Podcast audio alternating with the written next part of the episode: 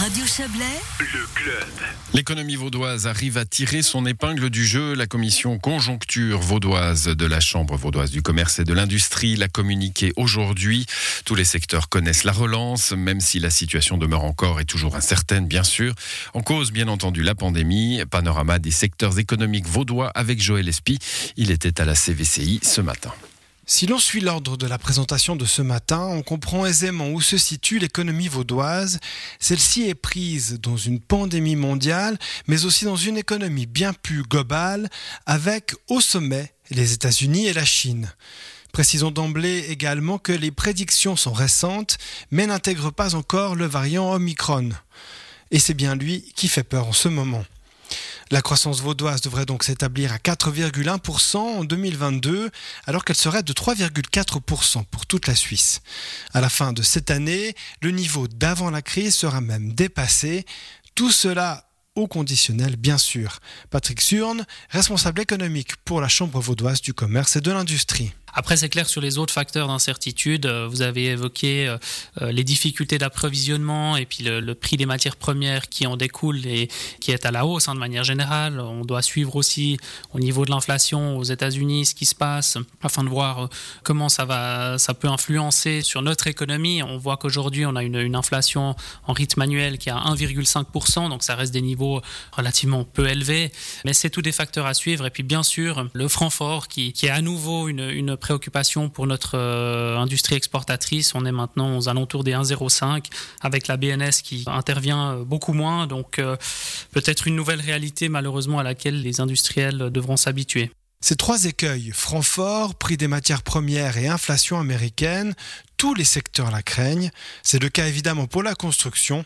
Nicolas Tripet, responsable communication à la Fédération vaudoise des entrepreneurs. Il faut véritablement prévoir un ralentissement par rapport à cette embellie que nous avons eue ce premier semestre. Les matières premières, on l'a dit, hein, il y a une pénurie qui impacte différemment euh, chacun des corps de métier, chacun des matériaux, entre 15 et 40% d'augmentation, mais ça impacte aussi, disons, les plannings.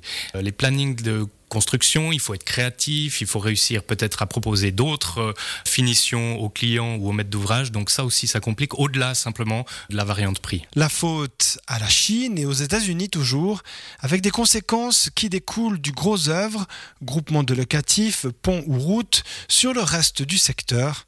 Nicolas Tripet. Oui, alors les prix explosent et les délais d'attente aussi. Ces deux superpuissances qui ont absorbé, disons, toutes les réserves de matériaux et puis euh, il faut faire avec. Alors les gros groupes qui peuvent négocier des matières premières sur les marchés internationaux sont peu impactés, mais à nouveau, le parent pauvre, c'est la petite structure qui est tributaire euh, de l'offre et de la demande. Évidemment, on parle notamment de l'isolation périphérique hein, qui est volumineuse. Certains ont réussi à faire euh, du stockage durant le début de l'année, puis d'autres, eh bien, ils ne peuvent pas. Donc il y a toute une différence d'impact entre les grosses entreprises et les petites, et puis euh, ceux qui peuvent être créatifs et ceux qui, évidemment, sont tributaires d'un certain matériau. Et Nicolas Tripet de rappeler que les blocages de construction, dus notamment à un nombre d'oppositions toujours plus important, ralentit le travail du secteur. À l'extérieur, ce sont également les exportations qui inquiètent, même si ces dernières sont toujours à la hausse.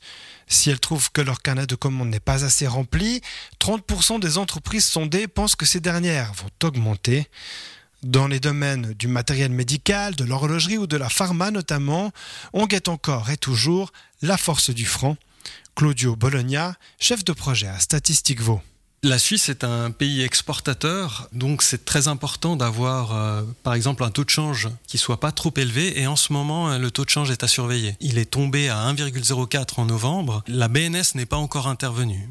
Si ça chutait davantage, elle, interviendra de manière très déterminée. L'inflation est là en Suisse. On, est à plus 1,5%, mais euh, c'est quand même très très bas. surtout si on confronte à la zone euro où on est à plus 4%, aux États-Unis où on est à plus 6% pour l'instant, avec des niveaux comme ça, le consommateur, il ne va pas se poser des questions. En attendant les chiffres des exportations, le canton accuse bien le coup, d'autant que le chômage est à la baisse.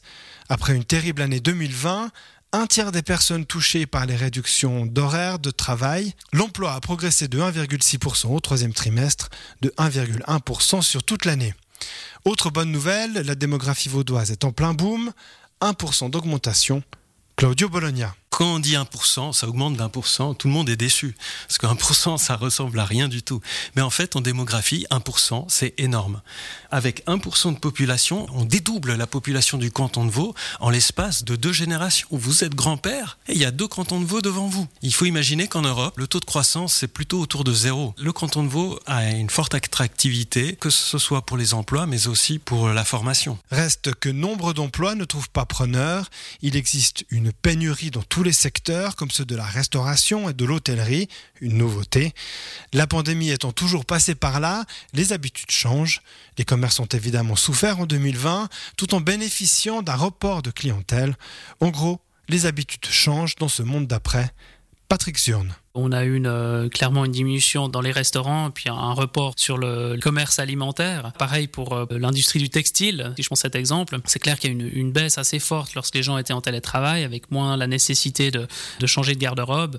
Euh, et à nouveau, cet été, quand le télétravail est redevenu seulement une recommandation et non plus obligatoire, on a eu une, une consommation à nouveau dans l'industrie du textile. Et puis, clairement, au niveau de la pandémie, il y a un impact, par exemple, des tests. Donc, c'est clair qu'on note que les gens maintenant vont beaucoup plus au restaurant en fin de semaine parce que euh, ils se testent et puis on profite également pour le week-end. Et le secteur qui en fait les frais est bien sûr celui de l'hôtellerie-restauration. Après un été correct, malgré le mauvais temps, l'inquiétude est de mise. Le variant Omicron pousse déjà la clientèle à annuler ses vacances d'hiver. Voilà pour ce dossier de Joël Espy.